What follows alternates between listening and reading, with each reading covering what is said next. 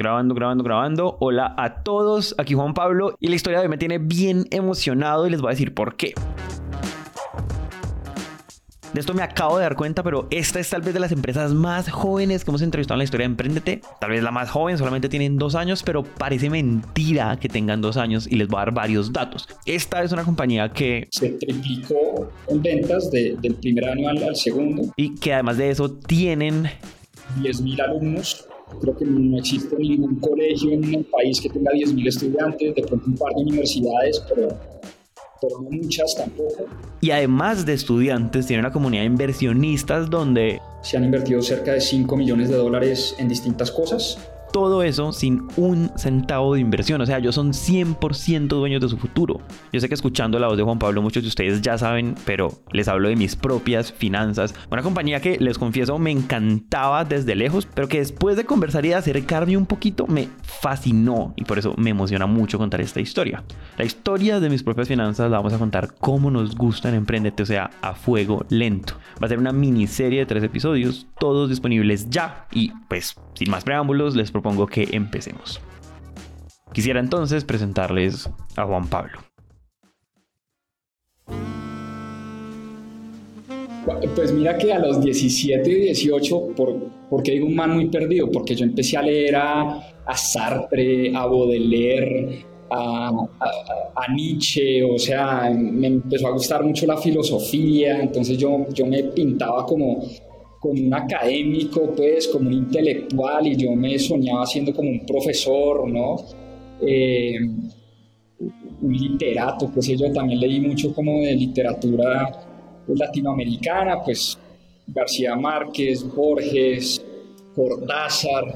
Este último texto creo que no necesita comentario. Eh, bueno, en fin, eh, estaba perdido, o sea, no, lo único que sabía era que me gustaba leer, me gustaba debatir, me gustaba la filosofía, me gustaba la historia, entonces pues, en fin, yo llegué allá a la universidad con una beca, además me gustaba mucho el deporte, eh, también por, por en algún momento se me pasó por la cabeza dedicarme al golf y ser profesional de golf. Pero también siempre me han gustado los negocios. Sea, yo sí era ese pelado que, que vendía mango, vendía gomitas, que el 31 de diciembre le, servía el trago a los tíos por una propina. Eh, me gustaba, me gustaba como, como ese tema de los negocios y así desde chiquito yo era el que lavaba carros por, por unas monedas y el que no. Entonces algo por ahí tenía de, sí, de, de gusto por los negocios. Mi papá es una persona emprendedora que ha emprendido todo, pues tiene su negocio hace 40 años, desde muy chiquito me acuerdo mi papá madrugando, trabajando, entonces por eso te digo, uno habla con el Juan Pablo a los 17, 18 años y es un Juan Pablo que no tiene ni idea para dónde va, no tiene ni idea ese punto final, sus objetivos en la vida, o sea, por eso, por eso digo que un Juan Pablo muy perdido. Con esto que nos está contando Juan Pablo, yo más que una persona muy perdida, me estoy imaginando una persona muy curiosa y en consecuencia una persona muy ansiosa, porque cuando uno quiere muchas cosas y a uno le venden la idea de que uno tiene que hacer una cosa en la vida, pues eso genera una ansiedad que en mi opinión es innecesaria, pero bueno, después de eso, Juan Pablo se graduó del colegio y después de eso estudió Relaciones Internacionales en Estados Unidos y aunque tenía ganas de quedarse después de graduarse, justo eso coincidía con la crisis del 2008-2009, entonces no consiguió trabajo.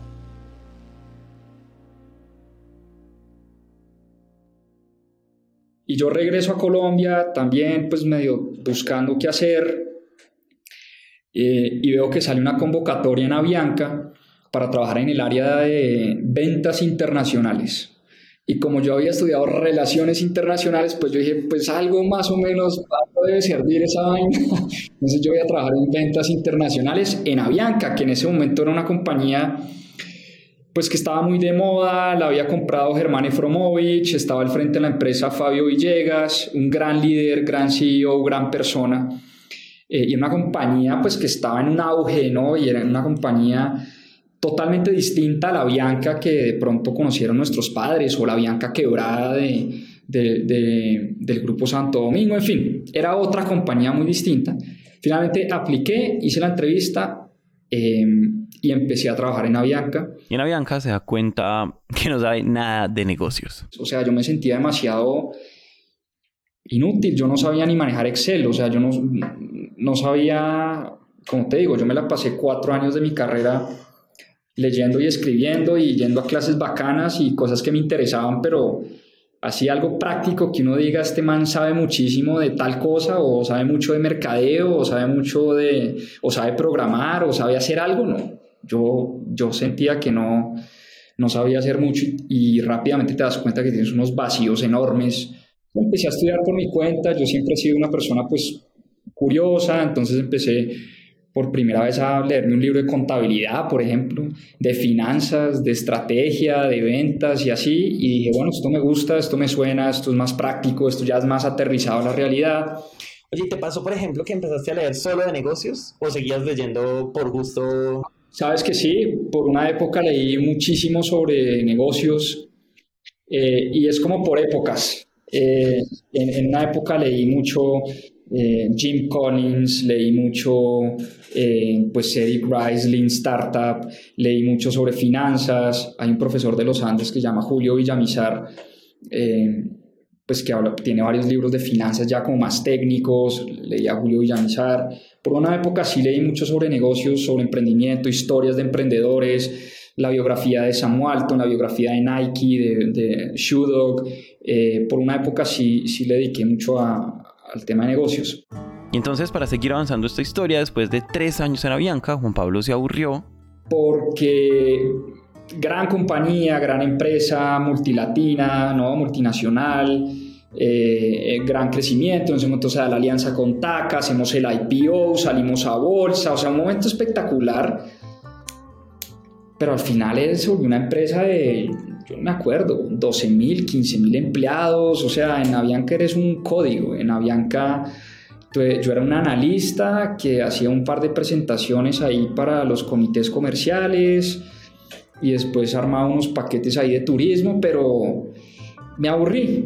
Yo quería más adrenalina, yo quería una empresa más pequeña donde uno pudiera hacer cosas distintas, proponer cosas, en fin, como el típico sueño que uno tiene, ¿no?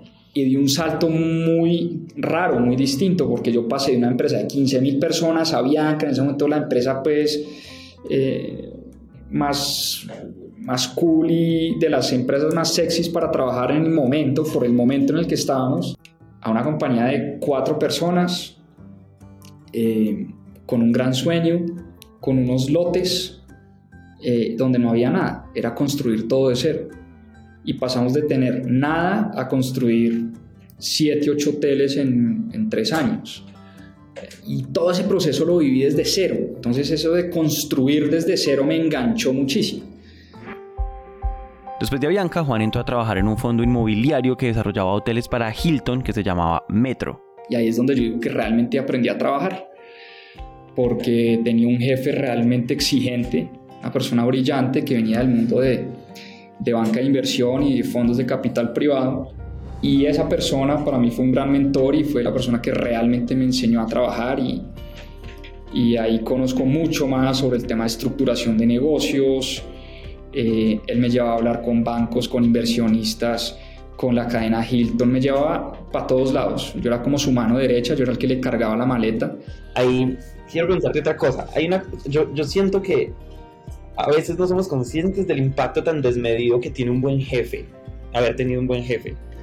Eh, que puede ser desde muy buen liderazgo o simplemente desde la idea de ser, de ser, de estar de cerca y cargarle de, la maleta a gente que uno ve actuar y uno sabe que uno está aprendiendo así uno solo se sea consciente muchos años después quisiera darle doble clic. ¿Qué sientes que fue, que fue valioso ahí de, O sea, como qué escenas se te vienen con eso que te estoy diciendo que crees que aprendiste, así, así él no, no, te haya dicho, oye, hoy te voy a enseñar esto?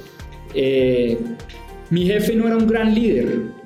O sea, no es ese líder que te inspira, que, ¿no? que, que es una delicia sentarse a hablar con él, que, que bacán tan grande. Cero. Un man serio, seco, al grano, pidiendo la tarea eh, y ya. Pero pues así como que un man, que uno diga, wow, qué inspiración de tipo, no. pero le aprendí muchísimo. Para mí fue un gran mentor. Entonces fíjate que uno siempre cree que el líder es el que se para en un balcón a echarse un discurso en una plaza pública, no necesariamente, o el mentor, no necesariamente. Hay distintos tipos de mentores y formas de, eh, y yo digo que él ha sido uno de mis grandes mentores sin ser ese tipo, ¿no? Empático, querido, bacán, no, cero. Era un man que pensaba en trabajo, en su negocio, en sacar las vainas adelante y, y le aprendí mucho. Cuando tú me dices, ahí yo aprendí a trabajar y yo te dijera, ¿a qué te refieres en tres o cuatro bullets que se te vienen a la mente? Primero a estructurar negocios, o sea, cuando tú me dices, bueno, ¿cómo empezar un negocio? Ahí como que me hizo clic la mente, ¿no? y es poner las piezas de un rompecabezas juntas, la estructuración financiera, la estructuración legal, la marca, la estrategia, el estudio de mercado, eh, los inversionistas, de dónde va a salir la plata, los bancos, qué son las tasas de interés, cuánto me cuesta el endeudamiento, cuánto me cuesta, cuál es el costo de capital, tanto del equity como de la deuda, como esos conceptos que Avianca, filosofía, relaciones internacionales, ni idea, no, yo no entendía nada, ¿sí? Pero todo me empezó a hacer clic. Cuando nosotros salimos a bolsa en Avianca, por ejemplo, ah, chévere, pum, tiramos globos al aire, eh, volamos aviones y... Pero yo, yo no sabía una empresa para qué salía bolsa, por qué valía lo que valía, por qué la gente compraba acciones de una empresa, por qué IPO en ese momento, por qué tanto ruido y tanto bombo por una salida a bolsa. Sabes, como que hoy en día me suena muy obvio, pero pues cuando empecé a trabajar en Avianca y cuando salimos a bolsa y me tocó vivirlo en carne propia, yo no entendía lo que estaba. En el fondo no entendía lo que estaba pasando. Ahí es donde digo, aprendí a trabajar, o sea, aprendí a, ¿no? aprendí lo que es tener responsabilidades, aprendí lo que es responderle a una junta directiva, aprendí lo que era cumplir unas metas, cumplir unos objetivos, tener unos deadlines, eh, seguir un presupuesto, seguir un cronograma, negociar. Este tipo era una máquina para negociar, por ejemplo, con proveedores, con contratistas, con los mismos de Hilton, los gringos que venían acá y el tipo les daba tres vueltas y los negociaba los fees y yo era fascinado con ese poder de negociación de, de este personaje. Yo creo que es, es, más eso. De pronto no te lo resumí en los cuatro bullets, qué pena que no fui muy concreto, pero, pero es eso. Entendí de qué se trataba eh, el tema de los negocios y, y entendí que un, una cosa es estructurar un hotel, pero esos mismos conocimientos sirven para estructurar una panadería, para estructurar mis propias finanzas o para estructurar un negocio de, no sé, de agregados de concreto, ¿sabes? Como que eh, se puede hacer medio copy-paste en, en, cualquier tipo de negocio, pero esas bases muy sólidas, ahí es donde yo digo, ya, eso para mí fue como revelador, ese, ese tipo de trabajo. Listo, entonces yo creo que aquí podemos parar para presentarles a Caro. Yo tengo dos hermanas, una mayor y una menor. Somos tres niñas. Eh, mi papá siempre tuvo una empresa de, mm, papá fue emprendedor toda su vida, muy exitoso, le fue muy bien, súper juicioso, trabajador, yo creo que workaholic y mm, siempre quiso tener ese hijo hombre como para que siguiera con la empresa que él había construido y pues Dios es muy grande y le dio tres niñas. Entonces empezó pues él como tratando de que la mayor estudiara ingeniería industrial para seguir con eso y mi hermana mayor estudió ciencia política, nada que ver. Eh, la chiquita arte y yo, yo creo que yo siempre fui como la juiciosita que hacía todo lo que mis papás querían, como que la que, la que estaba como, sí, como encaminada a lo que mis papás querían que yo fuera. Eh, entonces mi papá siempre me dijo, tú tienes que estudiar ingeniería industrial. Yo ni siquiera sabía qué era eso cuando, cuando salí del, del, del, colegio. Bueno, estudiar ingeniería industrial porque mi papá estudia ingeniería industrial. Eh, ah. no tenía ni idea qué era, pero a mí me encantaban las matemáticas, me encantaba la física y a mí me decían que esa pues, carrera tenía un montón de matemáticas y yo, bueno, chévere, Entonces, entonces estudié, decidí estudiar ingeniería industrial, por eso afortunadamente me encantó, me, me, gustó mucho, fui muy feliz y ahí como que dije, listo, ya, ya que entiendo un poco este mundo de los negocios, el mundo de las empresas, de la optimización de procesos, quiero empezar a aprender con, con mi papá y bueno, mi papá siempre fue, desde que yo tenía 12 años, eh, me puso a trabajar en la empresa de las vacaciones, entonces nunca nos dejaba que nosotros tuviéramos como dos meses de vacaciones, le parecía terrible, entonces él decía o estudias o trabajas y nos obligaba, sobre todo a mi hermana mayor y a mí, a la chiquita, yo le llevo seis años, entonces ya como que con el tercero uno se relaja, vamos a ver si me pasa lo mismo con mi tercer hijo, pero yo era como que con mi hermana mayor y conmigo era un poco más estricto. Entonces yo desde los 12 años trabajaba eh, durante las vacaciones un mes con mi papá haciendo lo que me pusiera a hacer tomando tiempos en la planta de producción, haciendo análisis de competencia, cosas así. Entonces, pues ahí como que me fui metiendo y yo dije, siempre voy a, pues voy a trabajar ahí, siempre que pueda. Cuando me gradué de la universidad, él me dijo, trabaja en otra parte para que tengas como experiencia en otra empresa y después si te vienes para acá.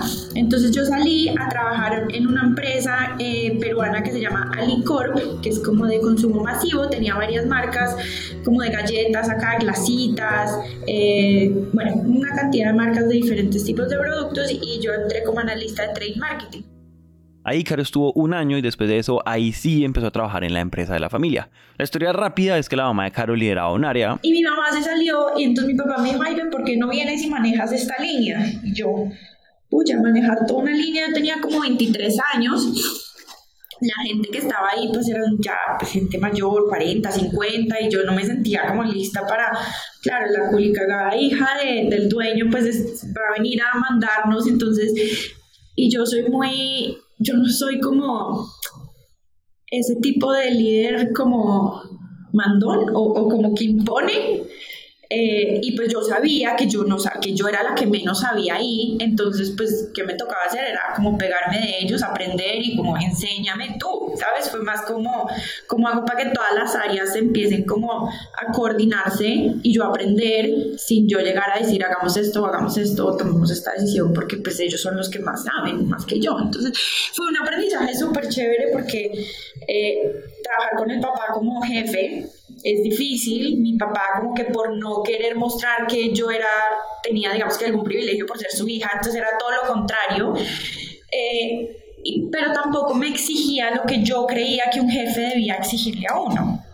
Como que mi papá también estaba metido como en otros problemas en la empresa, temas como, como de eh, deuda que tenía la empresa en las otras líneas que eran muchísimo más grandes, entonces él como que siempre estaba metido ahí eh, y yo como que tratando medio aprendiendo de ensayo-error en esta, en esta nueva línea de negocio, eh, yo decía yo necesito a alguien que, lidere, que realmente me, entregue.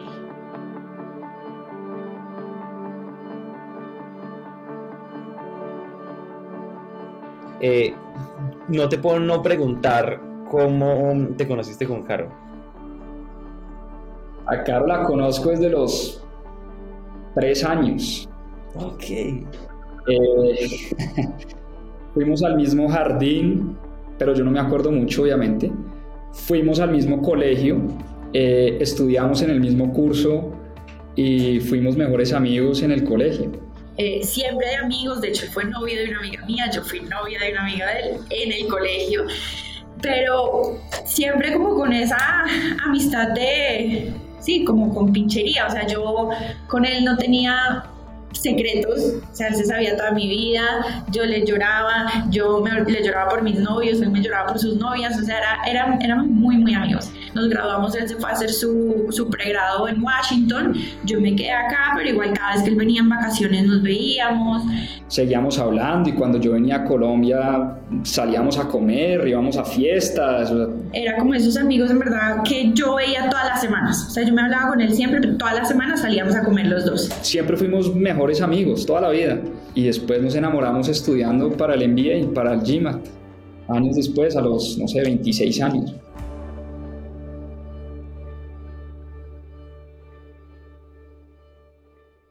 Estudiando para el MBA, o sea, ustedes tomaron la decisión de, o sea, la decisión de ir a estudiar tuya de volver a Estados Unidos y de Caro de ir a estudiar eh, fue una decisión separada. O sea, digamos que no, no fue una decisión como pareja. Fue incluso, fue una decisión de un grupo de tres amigos, tripartita. Éramos tres amigos muy, muy cercanos. Eh, mi mejor amigo, gran amigo del colegio, Lucas, Caro y yo empezamos a estudiar para el GMAT para irnos a hacer una maestría. O sea, entre los tres, los tres soñábamos con hacer una maestría y empezamos los tres a estudiar y los tres éramos muy amigos del colegio, toda la vida. Y empezamos a estudiar para el GMAT, entonces nos turnábamos un día en la casa de Lucas, un día en la casa de Juanpa, un día en mi casa y así, hasta que Lucas como que se aburrió, no quiso estudiar más, entonces nos quedamos Juanpa y yo. Y Caro y yo seguimos. Entonces, un día en la casa de Caro, un día en mi casa, un día en la casa de Caro, un día en mi casa. Todos los días estudiábamos juntos, pasábamos más tiempo juntos. En ese momento, pues los dos estábamos como solteros, entonces salíamos a rumbear juntos. Y en medio de tanta estudiadera, nos enamoramos.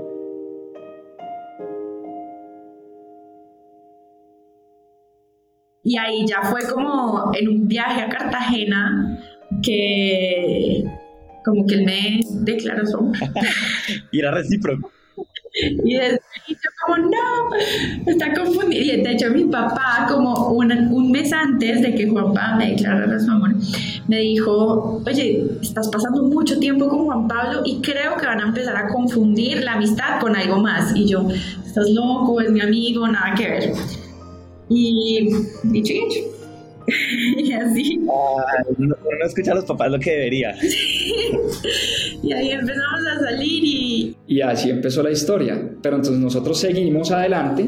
Y ahí eh, aplicamos y me propuso matrimonio. Y ella la aceptaba en MIT y yo decido irme a Babson, que es una universidad enfocada en emprendimiento. Y pucha, los, mejor, los mejores dos años de, de nuestra vida. Nos casamos y al otro día nos casamos luna de miel una semana en México y de ahí seguimos para Boston a hacer nuestra maestría dos años. Entonces casi que fue una luna de miel de dos años. Y yo digo que sin duda los dos mejores años de mi vida, esos años de maestría. Ah, qué buena historia. de esas historias uno no se imagina. Esa, esa, no era la respuesta que me estaba... O sea, yo no estaba esperando nada, pues yo creo que no me estaba esperando eso.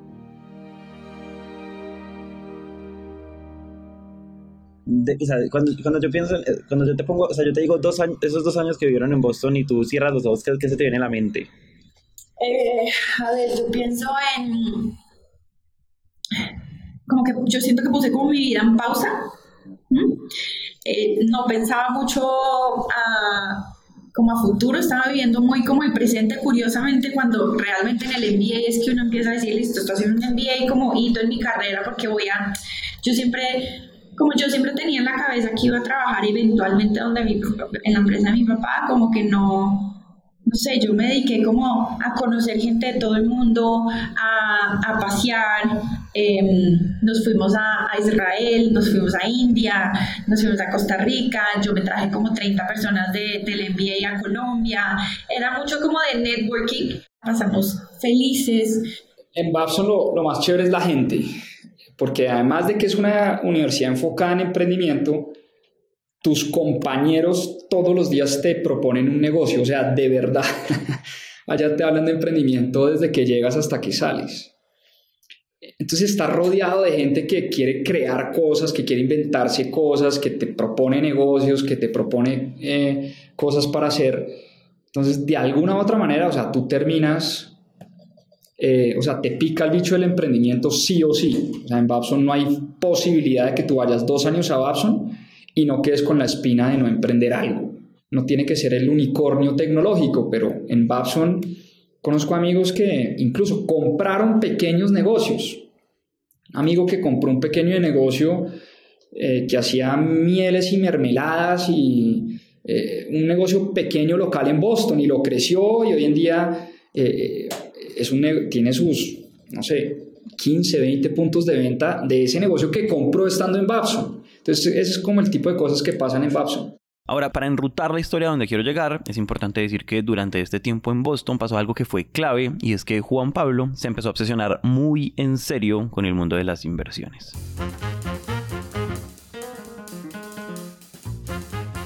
Ahí empecé a leer a, a varios grandes inversionistas eh, varios libros, varios libros sobre inversiones eh, empezando pues por los de Benjamin Graham, el inversor inteligente, Security Analysis, pero pues ya después pasando por, no sé, Sam Sell, Paul Tudor Jones, eh, Ray Dalio, lo que escribe Cathy Wood,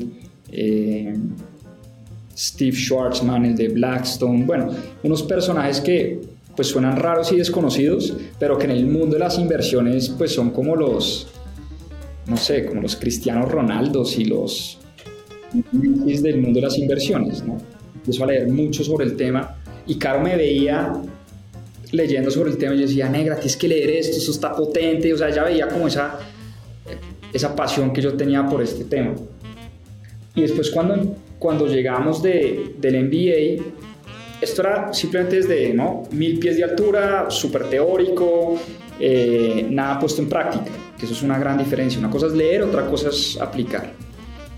Y llegamos de la maestría y curiosamente teníamos unas finanzas muy en desorden. Eh, gastábamos mucho, no ahorrábamos, altamente endeudados, eh, invertíamos mal o no invertíamos. Entonces una cosa era lo que estaba en la cabeza, otra cosa es lo que hacíamos en el día a día con, con las finanzas de la casa. Y eso nos llevó a una reflexión muy profunda de... Empezamos como, pucha. Pucha, ¿cómo es posible que... Nosotros estamos indignados, ¿cómo es posible que nadie sepa qué hacer con el dinero, qué, qué son las inversiones.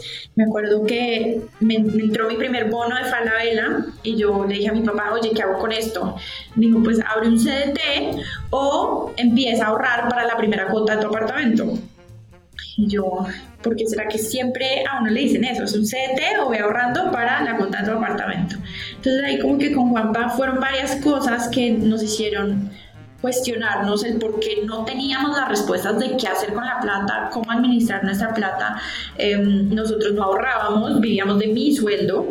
Eh, Juanpa pues estaba emprendiendo, entonces pues él no, no ganaba nada como buen emprendedor. Entonces yo traía todo a la casa, yo me encargaba de todos los gastos y me acuerdo que en esa época también Bitcoin tuvo como una subida enorme, yo ni siquiera sabía qué era eso, pero todo, me acuerdo, todo el mundo llegaba a la oficina, oye, compré Bitcoin y ya subió tanto, y mi papá compró tanto, hizo tanto, entonces yo, bueno, vamos, que compremos esa vaina. todas las decisiones las tomamos así, invertimos en un emprendimiento de un amigo que al mes se quebró, eh, y pues ahí fue que nos dimos cuenta como ¿qué es esto? Estamos haciendo las cosas muy mal. Entonces entró como entramos como en esta indignación y empezamos, nos pusimos en la meta de empezar a poner en práctica muchas de las cosas que habíamos aprendido. Y eso tiene una gran transformación en las finanzas de la casa y en general en nuestra vida, porque se empieza a generar un círculo virtuoso donde poco a poco empezamos a ahorrar más, eso que ahorrábamos lo utilizamos para pagar deuda, fuimos matando deudas, eh, nos quedaba más capital libre para poder invertir, y mientras leíamos sobre oportunidades de inversión nos llegaban cosas interesantes, invertíamos, nos iba bien, si a uno le va bien pues uno gana más y si ganas más puedes reinvertir más y se vuelve un círculo virtuoso, pero un día lo sentimos y dijimos, oiga, no, ya es momento de empezar a compartir esto, es que esto es demasiado potente, demasiado poderoso como para que la gente no lo sepa. Porque ya habíamos pasado por un proceso de transformación enorme, donde vimos de primera mano cómo nuestra vida cambiaba a través de una organización mucho más rigurosa de, las finanzas de la casa, de empezar a invertir, de empezar a, crear negocios, a ganar más, a, organizar mejor el tiempo, a ser más productivos, a bueno, un montón de cosas y dijimos esto, esto lo tenemos que compartir de alguna forma. ¿Qué sigue en el próximo episodio?